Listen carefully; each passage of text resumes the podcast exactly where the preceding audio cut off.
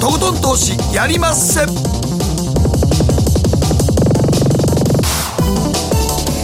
皆さんこんばんは。進行 MC の大橋ひろ子です。そして番組アシスタントはケリーアンです。そして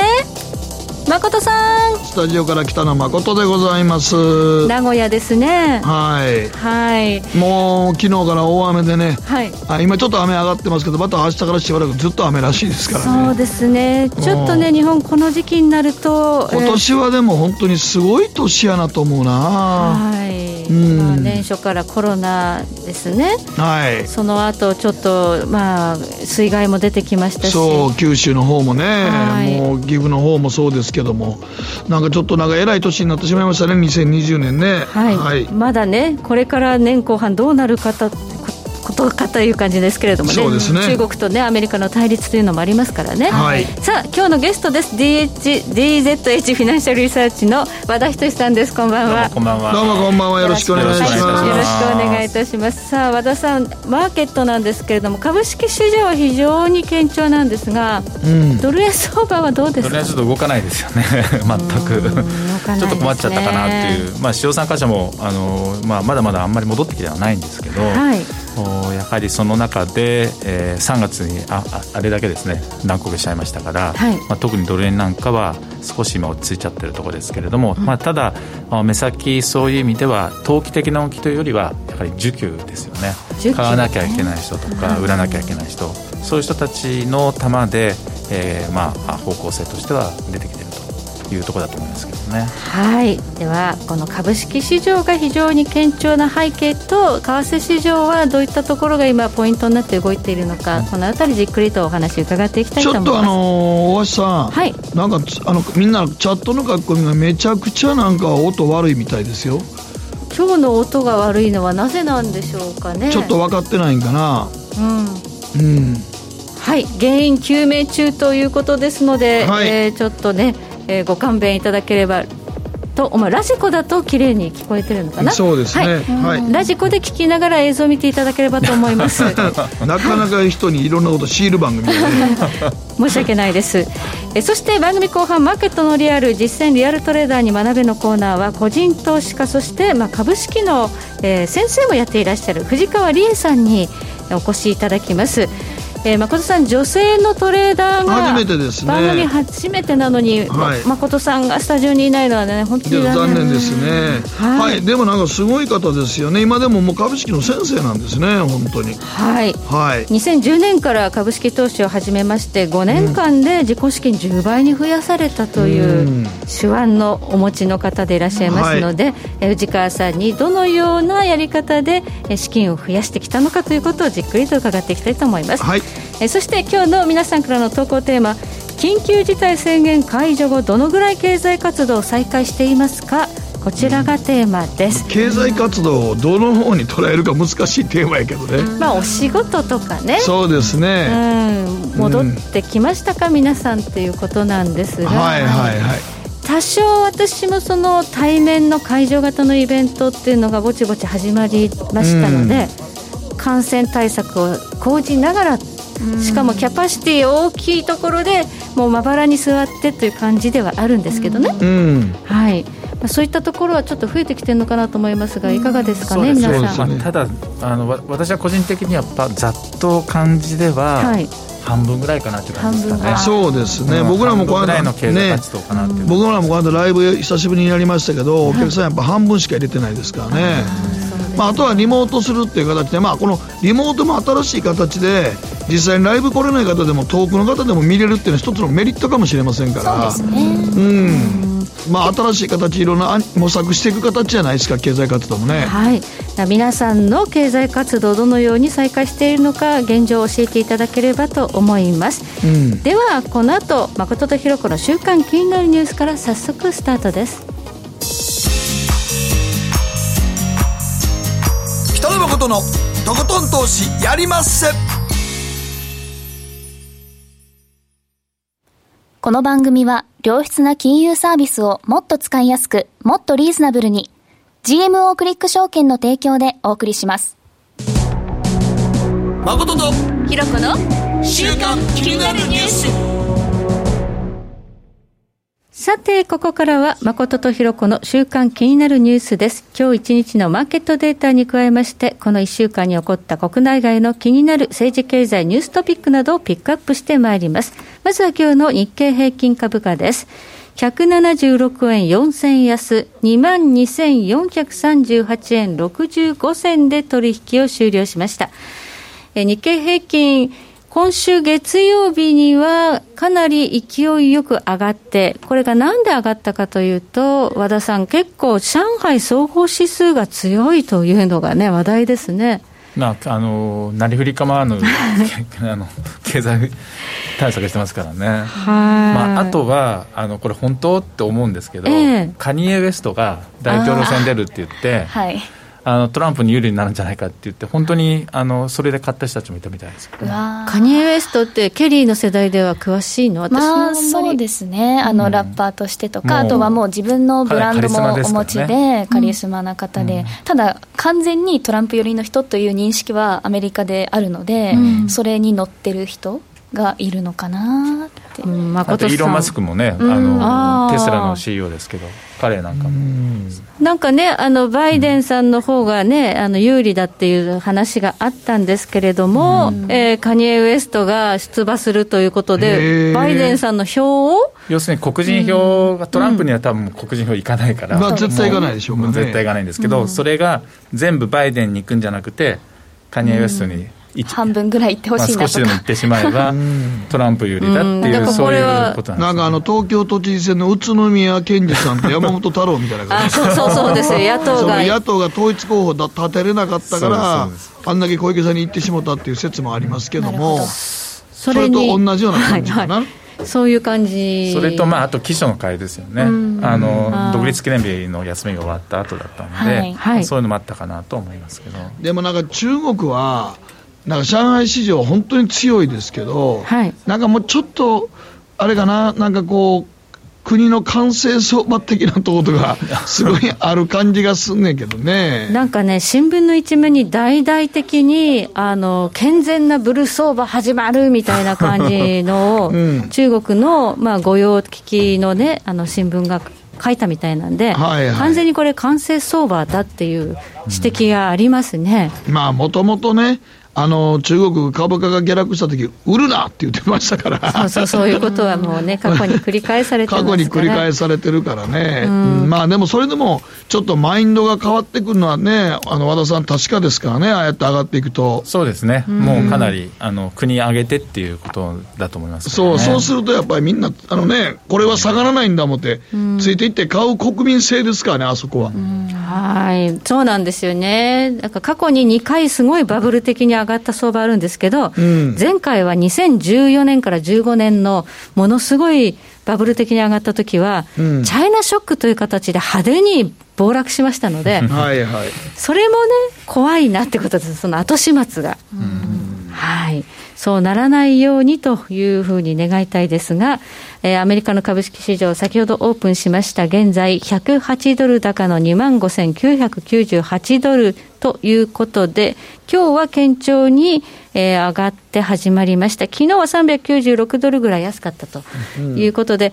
うん、まあちょっとこのところは神経質な感じになってきましたけれどもね。そうですね。まあ、はい、でも、あのー、最高値更新とか、うん、ずっとまとまらないですよね。ねはい、そう、ジャスダックも強いからね。そうなんですよね。ハイテク系は非常に強いということです、ね、やっぱり、まあ後で和田さんの説明もあるでしょうけど、若者が結構お金もらったんで、株式投資してると、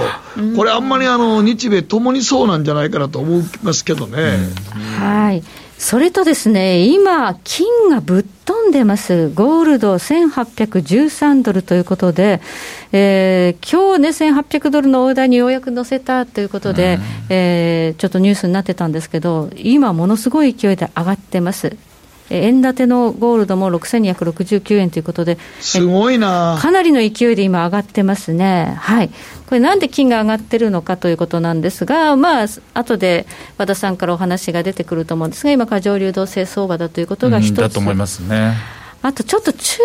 国のマネーがいろいろとこれから規制がかかるということになると、どこにどうやって逃げるかということがもしかしたら影響してるんではないかという指摘もあるようですけれどもね。今ゴールド非常に高いです。ではここでいつもならケリーのニュースに行くんですがその前にちょっと今日音声チェックしますので一旦コマーシャルを挟ませてください、はい、では一旦コマーシャルです。北野誠のとことん投資やりまっせ。やりまっせって英語では？レッツラゴーかなバカモン。お前は周りが見えてない。また怒られちゃったよ。部長の前歯にノリ？大学生のノリはもう通用しないぞ。はい。ノリをどうにかしないとまずいですね。部長歯にノリついてますよ。もっと楽しくもっと自由に。GMO クリック証券。エミさんどうしたの？僕最近考えてしまうんです。毎晩月を見上げるたびに僕の将来はどうなってしまうんだろうって同時に思うんです。この虚しい気持ちに寄り添ってくれる女性がいたら。好きですでよくない？シンプルにわかりやすく。GMO クリック証券。占えましたぞあなたの未来。えどんな？あなたは努力次第で大きな成功を収めます。ただし野菜中心の食事と早寝早起き適度な運動をして健康なんだよ。母ちゃんのセリフと一緒じゃん。未来は自分で切り開く。株式 FX は GMO クリック証券音声は戻りましたでしょうか？音が綺麗になってると嬉しいなということで、はい、ここでケリーがこの1週間気になるニュースピックアップです。はい、ちょうど今日のニュースなんですけど、 TOEIC の久々の再開で申し込みサイトにアクセスが集中しました。で、9月の13日に予定の TOEIC の公開テストの申し込みが今日の10時、朝10時にスタートしたんですけど、もう即ネットにこう、つながらないという声がたくさん出て、しかも関東圏の、あの、その、テストを受けられる数がすぐに満席になってしまったというニュースになってるんですけど、まあ、3月からコロナウイルスの影響でテストが中止になっていた分、こうやっぱ久々の受験希望者の方が殺到したというニュースなんですけど、うん、あの今回、まあ、ありがたいなという見方ですると、あの受験者だったり、試験官の方だったり、こう安全確保を考慮して、受験者数を一定数に制限するための、あの、定員制が導入されたことっていうのが大きかったみたいなんですけど、で、申し込みも先着順だったっていうことで、まあ、殺到してしまったっていう話なんですけど、ただまあ自分のためになるこの TOEIC を受けたことでコロナウイルスにかかってしまったってことだと本末転倒になってしまうので、まあ、このままあの一定数ちょっと減らしてまた10月もテストがあるのでまた受けるという方は多いかと思うんですけど、うん。はい、であの私はあの TOEIC は受けたことがないんですけど、まあ、英検とかは受けたことがあって、はい、で日本だと就活に TOEIC って有利,、えー、有利だと。いや、もうめちゃくちゃ有利や、ね、ですよね。うん、あのいや、うちの娘もやっぱり大学時代受けとったもん。あ、やっぱりもう。やっぱりもうこれ受けてある程度点取らないと、うん、なかなか企業雇ってくれないからね。ですよね。で、それも今も変わっていなくて、で、プラスコロナ禍だと当分こう海外留学だったりとか、うん、外国の名門大学への進学が懸念されている状況がまだちょっとね、ね続くと思うので、はい、となるとなおさら TOEIC とか、TOEFL とかがこういう英語力の基準に日本ではなるのかなって思うんですよ、ね、なんかでも日本って本当にあの僕大学ね子供たち2人とも行かしたけど、うん、和田さんね、うん、日本って大学行かすと金かかるよね。だってその前のあの学習塾から、ね。はい、大学行かしてそれでの TOEIC 以外受けさせてね勉強もささなあかんしそれ以外にまだ留学もしてって言ったら大学時代めちゃくちゃ金かかるよ本当にね、和田さん。本当にその通りです。昔大学入っただけでってだからね、英語できたらって言ってるけど、うん、もうなんかや、大学生って就職するためにやることが今、多岐に渡りすぎやと思うし、うん、親普通に、だから、なんかもう普通の職業で大学行かせたの大変やと思うで、本当に。うん本当に大変だったんですね。いやほんまに。すごいよ。だからもうあれなんか、あの、やっぱり学学学資とか奨学金っていうのだんだんだんだん増えてるからね、もう。うアメリカなんかでもね、学生ローン問題になってますよね。本当お金かかる。破産する人もいますからね。そうやね。ね、それが選挙のカードにもなりますからね、バイデンさんはそこをね、安くするなんていう話もしてます、ね、してましたからね、うん、はい。ということで、 TOEIC がこれからますます就職の一つのなってくるのかなと、はい、になるかなということでしたね。うん、ではここまで誠とひろ子の週刊気になるニュースでした。北野誠のとことん投資やりまっせ。みんな集まる。集まるよ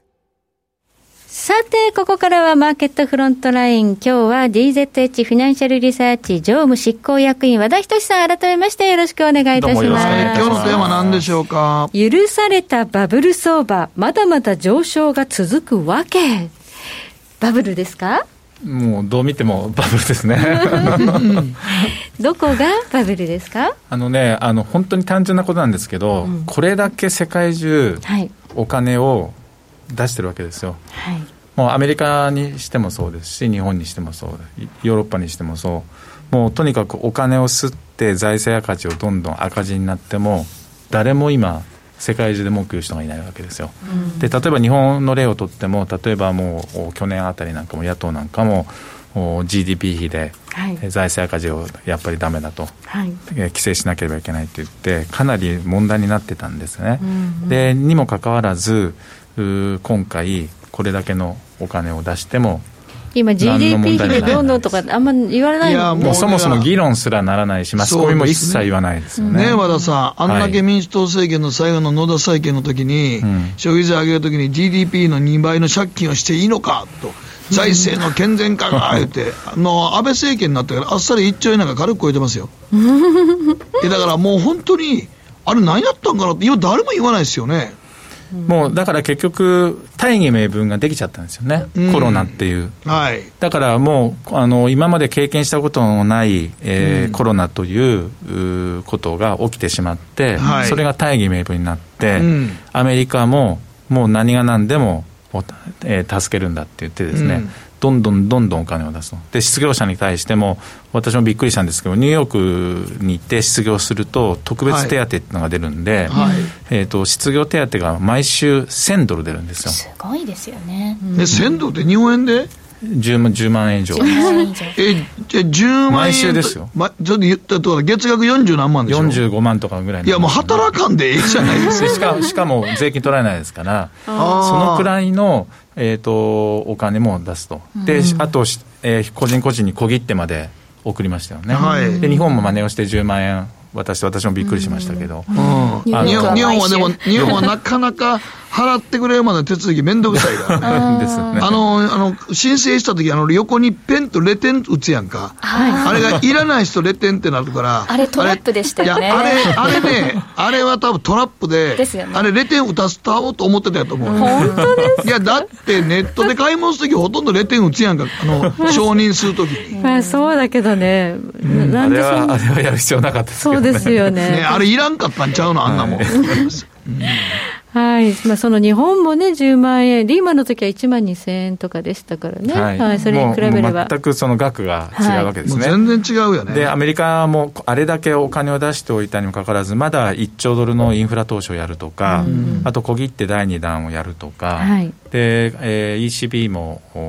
もう来週また、もうおそらく決まると思いますけれども、はい、復興基金を巨額の復興金出しますよね。うん。はい、でこれも結局は供与なわけですよ貸し出すんじゃなくて供与はい、上げるということですね。そう、そういうことですね。うん、で、アメリカも、と先ほど言い忘れましたけど、中小企業の融資も始まって、で、中小企業も、その、いくらでも借りてもいいと。で、えっ、ー、と、貸してあげるけれども、返すのは来年から返し始めればよくて、えー、ちょっとずつ返していけばいい。あれでも返す期限も、はい、なんか3年以内とか5年とか区切ってないですもんね。もう基本的にはかなり長期で返してだからもう10年、ね、20年ぐらいのスタンスで返していいよぐらいの感じですもんね。はい。であとびっくりしたのは、あのまあ、解雇した人をもう一回雇い直して、うん、従業員に給料に充てる額を借りた額の60%までを給料に充てていいって言ってるんですね、うん、でその給料に充てた分の60%分までは返さなくていいって言ってるわけですよ。要するにあの上げるっていうと問題になるんで一応貸すけれども返さなくても元本を返さなくてもいい、要するにまあ、実質的にはもらえるっていうことになるんですけれども、まあ、そのくらい、まあ、結局雇用統計があんだけ、えー、と増えたのもその原因の一つですけどもね、だから結局世界中そのコロナっていう大義名分ができたことで、はい、えー、お金財政赤字も OK で金利も下げれるだけ下げて OK、はい、で足りなければお金をすればいい、うん、っていうことをどんどんどんどんやってると。あのドイツでさえあのドイツでさえ、ね、ドイツもすごい緊縮、緊縮でね、はい、はい、財政規律を重んじる国ですが、今回、どんどんどんどん出してやってますよね、はい、でドイツなんかはあの付加価値税という日本の消費税ですけれども、はい、それも半分にするということも決めましたよね。ドイツがね消費税を半分にするってね、はい、すごいちょっと考えられないですけれども、うん、そのくらい、うん、えーと、コロナということに対する世界中の今お金が集まってると、はい、でこここれも非常に単純な話なんですけどもあのゴールドマン・サックスなんかがですね、はい、えーと、と1か月くらい前に試算を出してるんですが、うんこの今回のコロナの件で世界中の経済が全部止まってしまったと。うん、でじゃあどれだけの GDP が失われたかというと10兆ドルって言われてるんですよ。10兆ドル。もうちょっと天文学的な数字ですけど、ね、で10兆ドルの世界中の GDP 生産がなくなった中で、うん、じゃあ世界中どれだけのお金を入れたかっていうと18兆ドル入れてるんですよねだから800兆円ぐらい入れてるってことですよね。8, 兆そうそういうことじゃない。あまりあるぐらい。だから8兆ドル分が、うん、要するになくなった以上に出してる入れてるってことなので、はい、本当に単純な話その8兆ドル分どこ行くのっていうことですよね、うん、だから、どんどんどんどん株に行くなり金に行くなりだから株が上がってるのに金が上がるっていうのはそのその、ま、全くあのそのことで、はい、リスクリスクのあるものにどんどんどんどんお金が入ってきてる。だから、まあ、今後いろいろ乱高下が絶対あると思うんですけども、はい、下がったところはとりあえず拾っていかないと、今までの常識ではやっぱり考えられない、はい、今事態になっていて、えーと、基本的には誰も経験したことないようなマーケットの中で、ただ事実はお金が8兆ドル分世界中に余,、あ余ったというか、必要以上のお金が入ってるんだと、でそうすることはもう本当の単純な考えなんですけどもそれは上がるよねっていうことですよね。まあ、本当にじゃぶじゃぶあふれるマネーがあるということで、はい、えー、若い世代が株式投資を始めるというのも、まあ、お金もらったから。だからアメリカでほら、なんか若者がやってる。ロビン・フッターとか、ね、あそうロビン・フットとか、あれも多分すげえなんか、でもなんかロビン・フットでなんか大損こいたって、すげえ若いやつがなんか出てて、なんかえらいことになってるやつもおったけど、でも口座、アカウント開いたのはもう急増してますもんね。そうです。で、日本も急増してますもんね。日本もすごいいろんなところが急増してるので、はい、やっぱり10万円もらったからな。んですよ、やっぱり。だからそう考えると、やっぱり、あの長い、なんていうの、金融緩和の金融相場っていうやつは、これ、長いですよね、だからコロナも体験したことないけど、ここまでの金融緩和した相場も見たことがないので、これ、多分誰も僕とか大橋さんでも体験してないないです、ないです、まあ、大橋さんは若いから体験してないと思うけど、まだね、はい、二十何年なんて、そうですね。はい話がしぼんだじゃないですか。すみません、顔見んと突っ込むのめんどくさいですけど、いや、でも、やっぱり和田さん、やっぱ金融相場なんですよね、これは。だから、その本当にあの単純な単純に考えていいんだと思うんですけども、うん、あのそういう意味では、そのなんか高くて買えないとか、いろいろ計算すると指標が買いすぎだとか、いろいろ出てくると思うんですけども、うん、そういうマーケットでは実はあないんだっていうのは、うん、ある程度認識しておかないと、買いたいのに買えないまま、上がっていってしまって、うん、気づいてみたら倍になってたとか、多分そういうマーケットになっちゃうと思うんですよ、ね、そうです。だからこれね、うん、今までね、あの和田さん、今までって今もずっと日本は、財務省が緊縮緊縮財政じゃないですか、はい、でもこの理論がもう間違ってるんちゃうかと僕、思うんですけどね。そうですね、だからあの今あの、世界中で話題になってるのは MMT 理論っていうんですけど、はいあのモダンマネタリーセオリーといって現代影理論といってですね、うん、今まであのあんまり相手にされてなかった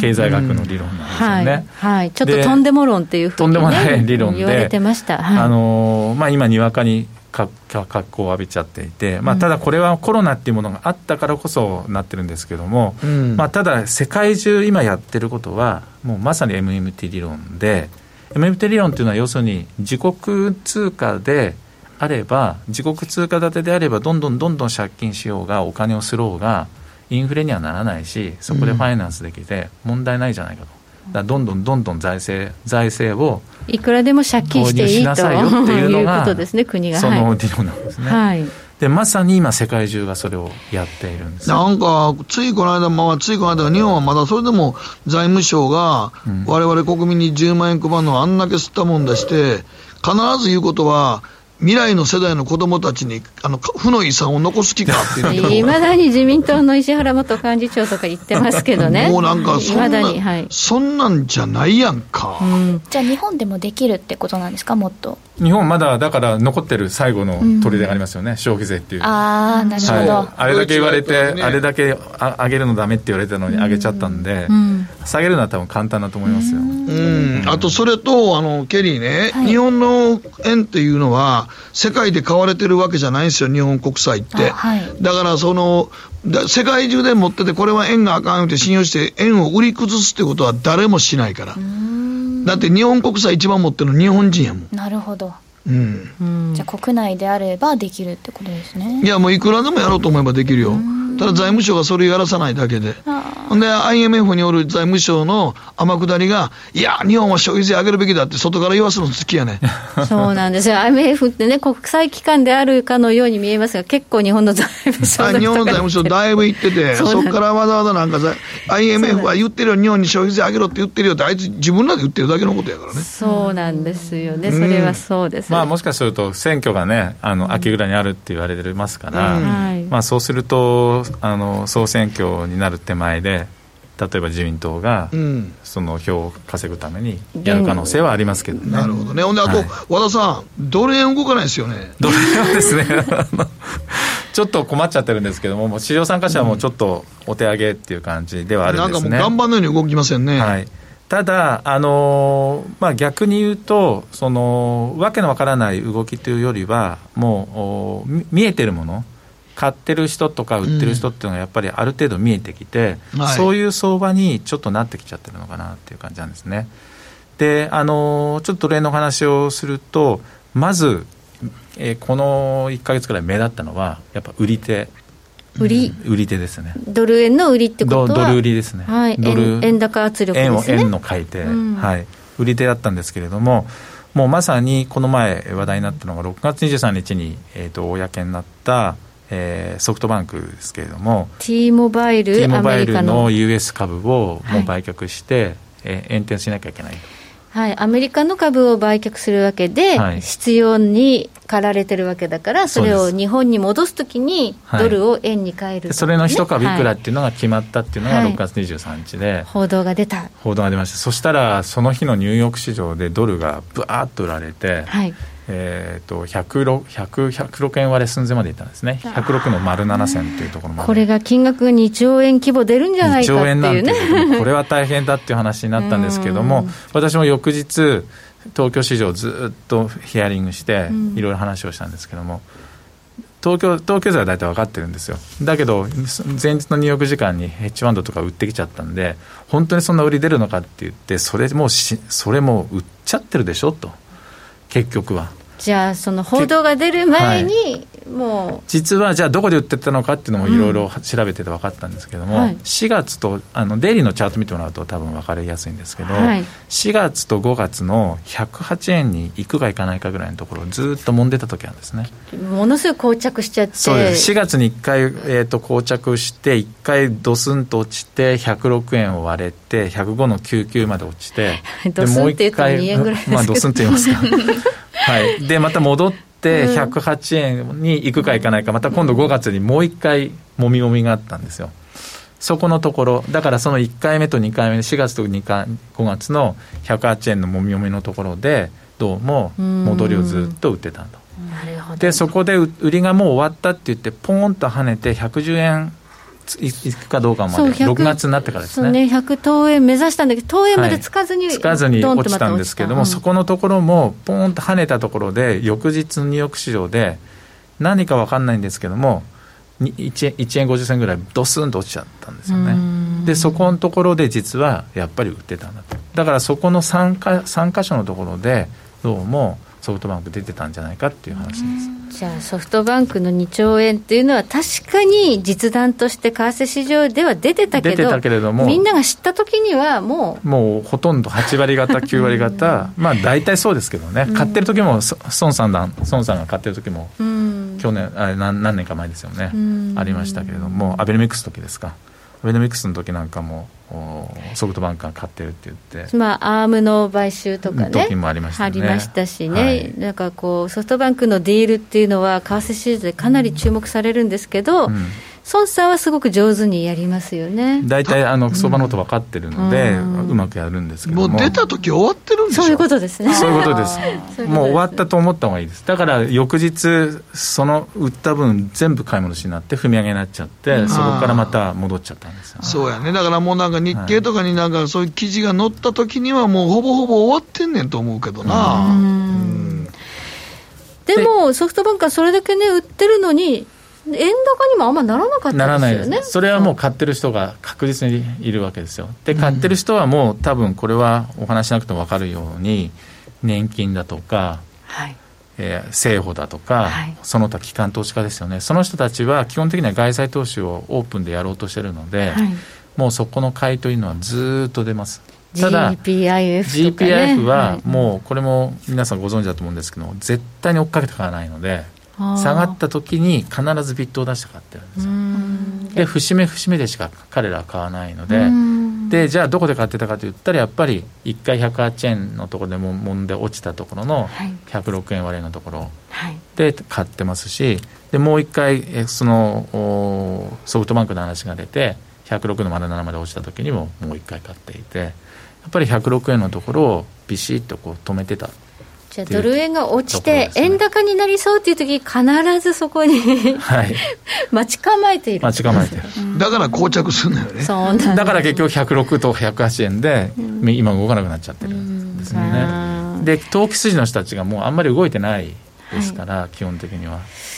いや多分今投機筋は株とか金とか、あの、はい、あのあとコモディティとかにいってると思うんですよね。為替で言えばもうユーロだとかポンドとか、そっちの方の方がまだまだ動くので、うん、そうやだって大橋さんまたどう上がってきたりとかしてますからね。そうですよ。だからもうあのジャブついたマネーは為替のドル円にはいってないと僕はあんま思うねんね。うん、そんな感じはしますよね。はい。はい、ということで、膠着が続くのはいつまでですか、今年大統領選なんかもあって、テーマは、ね、大統領選の前にはちょっと動くと思いますよ、うん、だから、はい、あのまあ、この今、コロナでみんな、と、実はあの銀行業界というか、金融為替業界の人たち、まだまだリモートしてる人たちが多いので、銀行のディーラーなんかもまだやっぱり半分ぐらいはリモートですよね。金融は結構厳しいんですね、うん、だからリモートだとポジション持てないですから、うん、そうですね。だから銀行に行ってないとポジションも持てないので、まあ今年はでもね、和田さん、はい、大統領選、ちょっと今のところ、ちょっと混沌としてきたので。うん、大統領選をやってみないとわからないですし、そう、ね、あのカニエ・ウエストが出てきたりとか、うん、そう。またどうなるかわからない、わ、からないので、大橋さん、一番面白いのは、大統領選の後乱高下した後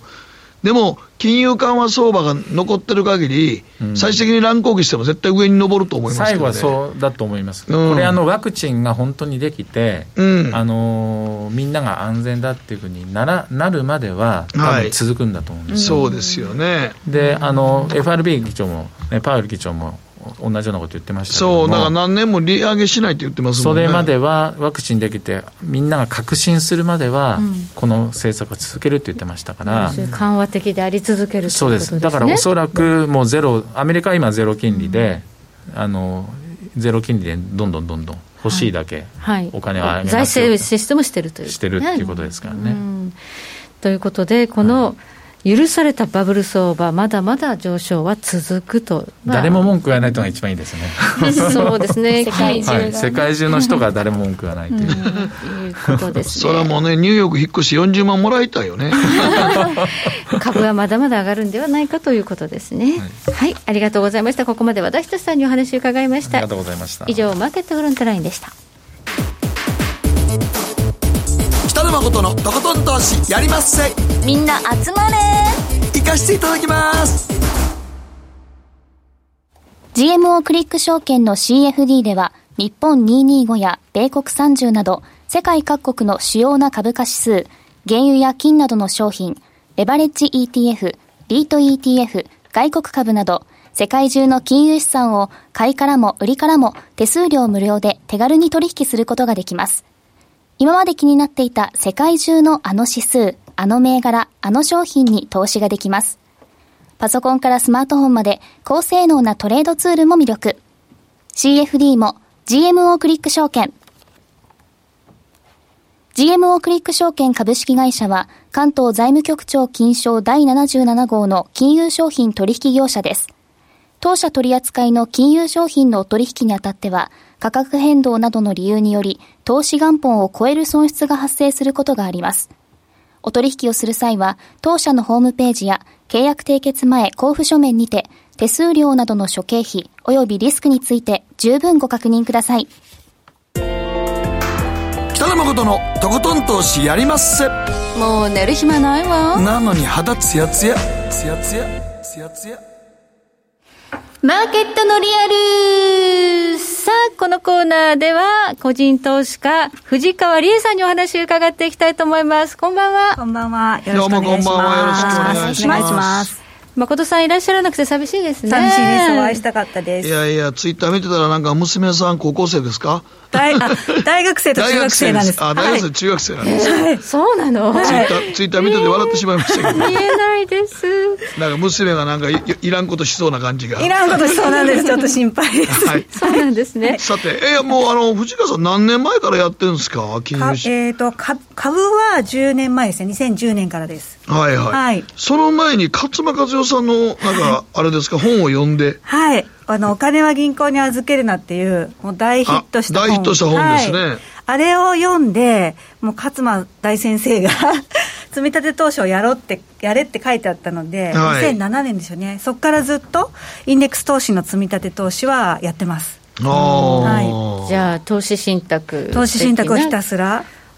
それはもうなんか定期的にこの決めた投資投資に、はい、定期的にずっとお金で買ってるっていうやつですか？そうですね、もう勝手に毎月引き落とされていくっていう。ああ、まあ、いわゆるあの、ドルコスト平均法ですね。そうですね。だから自分では何にももうしない。最初設定して、はい、あとはもう引き落とされていくだけっていう。うん。放置プレイです。なるほどね。はい、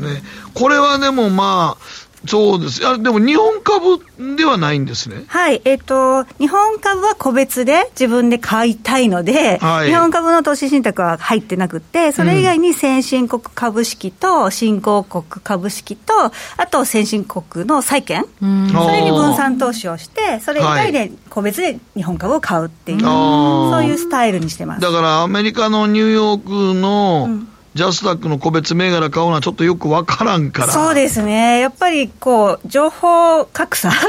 うん、があると思うので、個別では選べないから、もうそれだったら丸投げした方がいいなと思って。あでそれに合うやつを投資信託を選んだわけですね、はい、そうすると。はい、えー、はい。あ そうです。これはでもなんか売ったりとかしてるんで、もうずっと買ってるだけですか、今のところ。ずっと買ってます、もうこれは本当に老後の資産が目的、資産形成が目的なので、はい、65ぐらいまで。具体的に引退するまで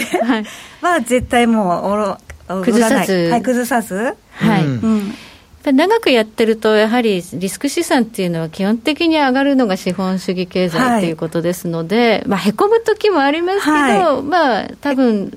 なるって勝間先生が。いやまあでもそういう考え方ですもんね、はい、い。やいやまあ確かにこれドルコスト平均法っていうのはねあれですけどこれはでもねあの大橋さんね、はい、も思うんですけどやる時のタイミングによりますよやっぱりすごいバブルの時にこれ、これやっちゃったら、下がってきた時ね、ずっとなんかもうなんか嫌になってきますからね。心が。そうですね、見たくなくなりますよね。ますね。なんか私、私の知り合いでも、コロナの前から始めた人は、うん、やっぱりその下がってる途中にこれ売った方がいいのってすごい言ってきたんですけど、はいはい、もう売るなと、はい、見るなと。はいはい、って言いましたね、そのまま持ってれば、ね、回復してくれるし、安くたくさん買えるから、うん、回復した時すごく早い、たくさんお金が増えるから、うん、もうそれを信じて、コツコツやっていく。コツコツそうです、あの、はい、積み立ては結構ね、それが一番いいかなと、まあ、長い目で見たら、はい、最終的にはなんとなくみんな上がってますからね。そうですね、うん、で今回のコロナショックでも結構その下がりましたよね、はい、なんか全部が全部がダンと落ちましたんでうえーっと私も結構積み立てやってるんですけどダーッとなってもうびっくりしましたけど、はい、ここで売っちゃだめなやつなんで、ね、ここで売っちゃだめだから私の場合は、えっと、2007年だから、その後リーマンショックで下がってるんですよね、はい、その時を知ってるから、その後すごい回復したっていう経験が、今回のコロナで生きた。だから下がってる時も全然怖くなかったし、うん、あこのまま待ってればまたすごい増えるなっていう。そはい、もうそこはだから一度経験したことやからいいんですけど、うん、あとはあの日本株の個別株なんですけど、はい、これはどういうふうにして選んであるんですか？大体あの、まあ、身近でなんか流行ってるなって気づいたら、はい、それがじょどこの会社のものなのか、上場してるかどうかを調べて、まあ、指揮法とか、で業績を調べたり、あとはね、やっぱり決算がいいものとかを選んで買いますね。決算を見てから買う。決算を見てから買います。決算前に、あ、なんかここ良さそう。例えばこのコロナ禍ですごい儲かってそうとかって思って、先回りして買うのはやめてます。決算超えがちょっと怖いから。あ、この間僕、決算またいでえらいことになった またいじゃったの？いや、まあ、いや、久しぶりにもう大丈夫やろと、どっちみち来期予想なんて悪いに決まってんねんから、まあ別に悪いと分かってるから別にそんな下がらんやろ思ったら、なんかマーケットって俺の思うこと違うところで次の日窓を開けて下落しよったわ。いやそうなりがちなんですよ、ね、いやだって僕らからさ来期予想絶対にみんな控えめに決まってるやんこんなコロナの時なんか、読めないねんからね、でもマーケットはそう、投資家はそう取らへんねんな。はい、そうなんですよね、うん、決算のどう出たらどう動くのかっていうのは、銘柄によって違ったりしますか、ね、銘柄によって違うし、あとタイミング、その日、ニューヨークダウがすごい上がってる時に、決算だったらいいし、うん、逆だったら下がるしとか、ね、同時に発表している企業によっても違うから、うん、ちょっと読みづらいですよね、決算って。でもなんかちょっとこれ、あの今ね、あの出してもらった資料を見てると、このセイロガンとかで対抗薬品買ってるのすごいなと思ったけど、これは 違うねんね、ツベクリンというあのウイルス関連やねんね。そうです、あのクレベリンです、ね、あ、クレベリン、ごめん、クレベリンはい、これはでも、あの四季報ですね、去年の多分冬、新春号かな、はい、それで読んでて、あこの昔から知ってるこのせいろがんの会社が、あのクレベリン作ってるんだって、そこで初めて気づいた、われわれなんかラジオ局とかテレビ局とかに絶対置いてますからね。置いてあったりしますね。はい、いやいや、インフルエンザ予防でね、もともとコロナじゃなかった、ね、そうですよね、で、でも薬局で結構それを見かけるようになってて、はいはい、なんかそのあのドラッグストアの棚争いって結構あるって聞いたことがあって、うん。はい、それでこれだけ置いてるってことは、結構シェア取ってきたなっていう、うそれでその時買ったら、その後ね、たまたままあコロナ関連で爆上げしましたよね。はい、そうまあ、タイミングはね、すごい良かったですよね。うん、いや、だからこういうのってなかなか気づくようで気づかんからね。多分株をやってたら、勝手にアンテナがあるんじゃないかな。いや、うちのここのラジオ日経に来てくれた個人投資家の方も、はい、なんかあの、えー、カツ丼があんな簡単に食べれるよったら、カツ屋に注目したとか、うん、いらっしゃいました、はい。そう、ワークマンが、たまたま行ったらすげえ変わってたとかって、はい、買ってる人結構いたはったんで、うん、みんな生活密着目線ちゃんとお持ちやねんなと思ってね。ですね。一番ね、分かりやすいですよね、そういう銘柄。いいなと思ったら、でもすぐ買うわけじゃなくて、ちゃんと業績とか、調べて、調べて、あの、一番大事なのは、はい、その売れてる商品がその企業でどれぐらい利益に貢献してるか、うん。うん、大きな会社だと、その商品1個売れてても、あんまり影響ない、業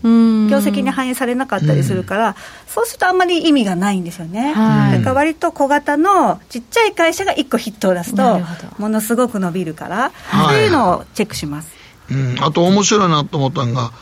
朝日っていうこの株ね、はい、これは何やってる会社ですか？あの自転車ですね。やっぱり私の、私自身もそうだし、電車とかバスに乗りたくないから、うん、自転車通勤、自転車通学、しなきゃいけない人はするようにすごいなったんですよね。はい、だからまあ自転車売れてるだろうなと思ったところで、決算がすごい良かったんですよ。だからその決算の後に買いました。はい、まあでも考えてみたら、そんなに自転車ってそんな僕らも注目してなかったから。でも確かに自転車乗ってる人増えてるしね、絶対増えてると思うんですよ、ね、ただ自転車を持ってる関連株の会社が株式上場してるってこともあんまよく覚えてなかったから、うん、なんか自転車を作ってる会社が株式上場してるってイメージなかったんでね。そうですか、うん、意外と私の中ではそう。へえ面白いなと思ってね。そうやって気づいて、えー、銘柄分析して、はい、で決算をちあのまたがずに、はい、でも決算良かったらバンと上がっちゃうじゃないですか。上がっちゃったらどうする 売って決算良くて上がった時はもうめちゃくちゃ悔しいんですけども、うん、そこで買っちゃうと高値掴み結構しちゃうから、うん、上がった後一回落ち着いてちょっとね下がってくるのを待ってそこで、はい、待つんです、待つのが仕事なんですよ。待って、良きところで入っていく焦るもんね。良きところっていうのは、どういうところでしょうか？良きところ、私の中の良きところは、大体決算後こう、上がって窓開けて上がってその後5日移動平均線ぐらいまで調整してきたところ、はい、そのあたりしばらく5日移動平均線とこう絡み合ったりしてくれると、割と上に行きやすいっていう気がします。移動平均線をまあ重要視してるわけですね、うん、テクニカルという意味では、はい、そうですね、移動平均線を一番使いますね。はい、うん、複雑なのは使わないと。移動平均線とローソク足と出来高足しかほぼ見てないです。出来高。はい。はい。ねあとちょっと面白かったのが、オプションやってるっていうのがちょっとね。あの、そんなうまくないですけど、うん、その株を持ってるって、もう買いだけだから、それのヘッジ、下がるかもしれないっていう時のヘッジの方法として、最近、去年あたりからオプションを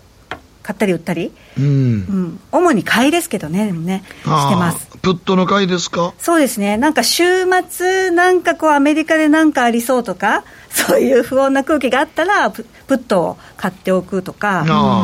なんかそのイベントをまたぐ時とかに買うっていうのをやってます。はいヘッジの意味でっていうことですね、はい、決してあのオプションで大儲けっていうことで考えていないわけですよ。オプションはね、僕も一時凝ってたことがあって、あれ 楽しいんですけど、儲かるときすんげえ儲かるけど、あかんとき全然あかんからね。そうなんですよ、びっくりするぐらい値段が下がっちゃうことあるんですよそう、うん、うん、急に値段飛ぶからね、しかも夜中のニューヨークダウンの時に動いてるから、もうすんげえ怖くて、そうですね。当たったらすんげえやったーと思いますけどもね。売り時がまた難しいんですよね。難しいですね。なった時は。はい。ここからね、今このコロナ禍の中で、はいまあ、あの藤川さんが何のセクターとか何の株今注目しておられるんですか、えっと、多分うちのラジオのリスナーさん見てる方は多分それすごい気になったと思いますけども、多分ね、まあ、皆さんもねリモートワークとか巣ごもりとかなんかそういう関係注目してると思うんですけど、うん、私が最近思うのはもう皆さんこうマスクしてるじゃないですか、はい、ウィズコロナで、うん、そうすると肌荒れしてる人がすごい増えてきたんですって、うん、してます肌荒れでなんか乾燥したりそれ皮膚科の先生がなんかラジオで言ってたんですよ、はい、なのでそう多いですよ今。はい。スキンケア商品。化粧品はメイクアップはしなくなったので、売れ行き落ちてますけど。口紅とかしないので、はい、スキンケア商品は結構これから伸びてくるんじゃないかなと思っています、だからファンケルとか、はい、いいのかなと、あともう一個はこの新日本製薬っていうのも最近、四季報で見つけたんですけど、はい。えーと、化粧水、乳液、美容液が全部1個になってる、オールインワン。あ、オールインワンや、オールインワンや。それが結構売れてるんですよ、この会社。だから、そのあたりがなんかちょっといいのかなって。明日、スギ薬局で見てこう、どんな製品があるのか。うん、なんか、スキンケアは ね、いいんじゃないかなと思ってます、うん、今なんかね、化粧品っていう僕らもだからオールインワン使うから、男やからもう、そうですね、そんななんかもう、化粧水塗って上から乳液で、ようわからんから、順番もわからんから、とりあえずオールインワンするけど、男性が使ったりするんだよね、もしれないですよね、オールインワンとか、ね、いや、オールインワンも男、絶対あのなんか日焼けした時とかも、順番分からへんやんか、男って。はい、いっぺん俺、間違って、オールインワンや思って、うん買ってなんか、化粧水山のように爆買いしたことがあって、うん、間違って買って、瓶丸々化粧水1本買って、うん、なんかホテルに置いとかれへんから、うん、風呂場で全身にかけたことあるよ。2回で全身化粧水使い切ったよ。すごいわ。ツルですね、お肌。あれはちょっとあの YouTube に上げたかったぐらいやもうセレブですね。セレブやろもうめっちゃセレブ。ホテルのバスユニットで化粧水浴びてたで、俺一度。すごい。贅沢。はい。というような、まあ、発想ですよね。そうですね。あとちょっと面白いなと思うのが、この、この国土強靭関連銘柄ですか、はい、セクター。はい、はいこれはもう去年あたりからずっと、やっぱりもう年々この災害がひどくなっていて、そうやね。まあ、今年も多分ね、これからますますこの水害、災害、うん、また来るだろうなっていうのは、もうこの春ぐらいからずっと思っていて、うん、で去年ちょうどその夏から秋、冬にかけて、その国土強靭化銘柄、防災銘柄ってすごい買われたんですよ、だからどういうものが買われてたかなとかって注目して、まあ、今ね、すごく熊本とかね、岐阜とか、かなり雨降って大変ですけどまあ、ここで去年騒がれたが、ライト工業とか騒がれてました、ね、そうですね、なんかそういうところはまたもう一回買われるだろうなっていうふうに見てます。はい、ん。なんかそうだね、日本もこれ、本当にこんだけ災害が多い年、だんだん毎年どっかでこんなんなるからね。ですよね、なんかもうその辺は国、まあ、国策って言われてるのでね、国も予算取ってますけども、そうですね、もっともっとしっかりやってほしいなと思ってます。あとは、これあの、ちょっと面白いなと思う、中古の一戸建て、地方の？あこれもよく聞きますけど、都心の,、こうあの狭いマンションに住んでて、もうリモートワークがこう通常化されたら、狭くて、夫婦で仕事やってると喧嘩になると、旦那さんが急に偉そうに仕事の話してると喧嘩になるから、ちょっと離れた郊外の広めの一戸建てで、ちゃんと仕事場を持って、声が聞こえないように、そういう物件がでも今、すごい探されてるっていうのを聞いたので、実際ね、うんリモートワークする会社、ね、会社にそう行く頻度が減るんだったらね。だったら、うん、ちょっと1、2時間で来れるとこだったら、でもあのね、あの中古をリフォームするような物件っていうのが今結構注目らしいですよね。中古いっぱいありますしね。まあ、リノベっていうね。はいはい、リノベね。なんか自分の好きなように、はいね、リノベーションしてもらったら、若い夫婦とかでも結構住みそうじゃないですか、うん、あの、なんか若い夫婦は、昔の日本家屋みたいなのを自分らでいじって遊ぶっていう人が結構増えてるらしくて、うんうん、そういう人らがリモートやってるっていうの結構ね、地方紙なんかね、載ってますけどね、そういう意味でこの8919のカチタスなんかはそういうとこなんですか、うん。そうですね、あの古い、もうあんまり人が買わないような地方の中古物件をきれいにリフォームして、安く売るんですよ、うんはい、だからその対象年齢っていうのが割と若い、世帯年収が、うん、あのまあ、平均的300万とか400万とか、そのぐらいをターゲットにしてるらしいんですね、うん。はい、へえ、これ、ニトリと提携してるんや。そうでしょ、だから今、ニトリ絶好調だから、ね、もうニトリは今回の あのコロナ禍ではすごいですよ。ですよね、ん。なんかその辺もこうちょっと注目されそうかなと思ってます。うんはい。ということで、まあ、いろいろね、注目の目線がやはりちょっとこう、生活密着型と。いや、でも分かりやすいよね。ね。うん、はい、自分で肌で感じたことで株式投資をちゃんとして、うん、まあ、それにチャートとかいろんなものを見てね、付随してやっていくっていうスタンスありますからね。はい、うん、そうすると、まあ、このラジオ聞いている投資家の皆さんにも、まあ、再現性は結構高いかなと。はい。注意ポイントありますか？こうやって気づいた銘柄があった。で、なんかこう、業績見た。うん、あと、買う時の注意ポイントとか、売るときの注意ポイントとか。うん、まあ、買うときはね、うん、やっぱり、難しいですよね、高値掴みになっちゃわないかということでいうと、あの上昇トレンドの押し目を、ね、待つ。っていうのが一つと、はい、あとはまた売るときが難しいじゃないですか。そうなんですよ。利食いは どうしようかなっていう。はい、それはもう買うときに絶対ここで売るって、まあ下も上も、損切りもその利益確定も両方買うときにも決めておいて、うん、欲を出さない。ここまで上がったらもう売るって決めといてそこまでいったらもうなるほど。はい、うん、って決めてた方がいいと思います。利を伸ばすっていうことよりもとりあえずはあんまり欲張らずにっていう。で私も欲張りますけどね、うん、あと解決方法としては、はい、例えば200株持ってたら100株だけそこで利食いして100株は利を伸ばす、うん、もう行くところまでついていく、うんうんうん、そしたら悔しくないと思うんですよ、はい、そういうやり方をよくします。はいということで、じゃあ、あの利食いとか損切りっていうのは、まず最初に買う前にも決めておくということが、まず一つ。いくらで売るって。重要だということですね、はい、2010年から株式投資を始めて、5年で10倍にされたというね、はい、はい、藤川さんのやり方、え今日はいろいろとね、深掘ってお話聞かせていただきましたけれども、どうもありがとうございました。ありがとうございます。はい、以上、リアルトレーダーに学べのコーナーでした。北野誠のとことん投資やりまっせ。やりまっせって英語では？レッツラゴーかな。すると川上からどんぶらこどんぶらこどんぶらこって何？桃が流れてくる音だよ。じゃあかぼちゃは？こ天ぷらこ天ぷらこかな。鳥は？唐揚げこ唐揚げこパパおやすみ。置いてかないで。頑張るあなたを応援します。GMO クリック証券ねえ先生好きって10回言って。それ10回クイズでしょいいから。じゃあ好き好き好き好き好き好き好き好き好き好き僕も先生好き。え？もう。思わず笑みがこぼれる。株式 FX は GMO クリック証券。あらっしゃいご注文どうぞ。うーんと大盛りラーメンにトッピングでチャーシューコーンメンマ海苔それに味玉白髪ネギね。あバターとワカメも。全部のせ一丁。シンプルにわかりやすく。株式 FX は GMO クリック証券。さて、ここからは皆さんからいただいた投稿を紹介していきます。今日のテーマ、緊急事態宣言解除後、どのぐらい経済活動を再開してますか？はい、パンダさんからです。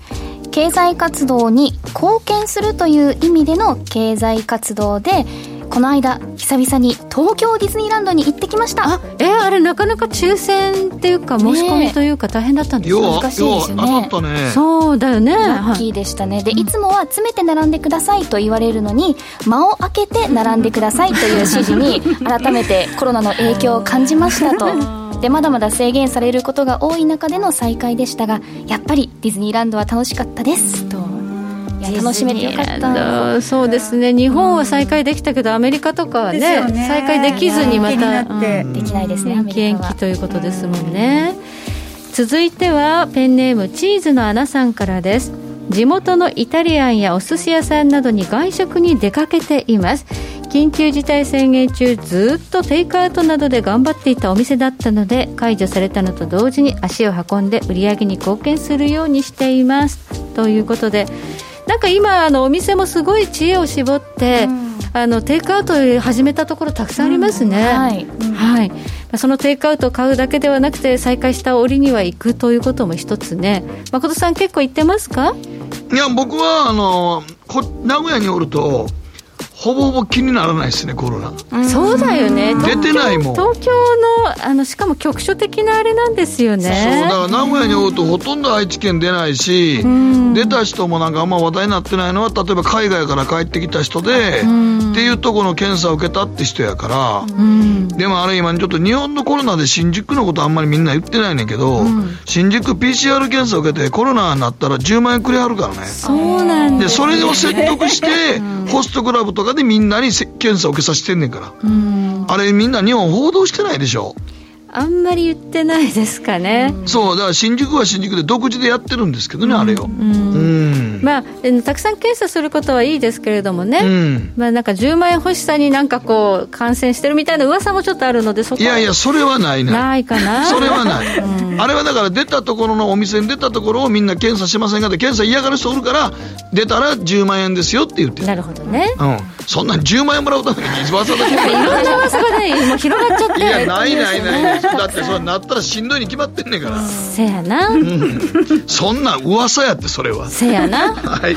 時計の針は11時28分回っています。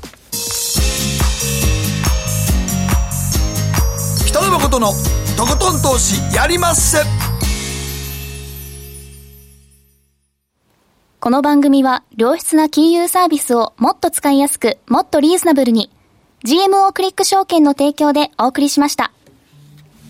はい、あっという間にエンディングとなりました。まあ、来週の注目スケジュールはあまり大きなイベントないですね。日銀が来週15日水曜日にありますというくらいでしょうか。え今日は和田仁さん、そして藤川理恵さんお迎えしましてお話を伺いました。今日はスタジオまでお越しいただきありがとうございました。ありがとうございました。では誠さんまた来週。はい。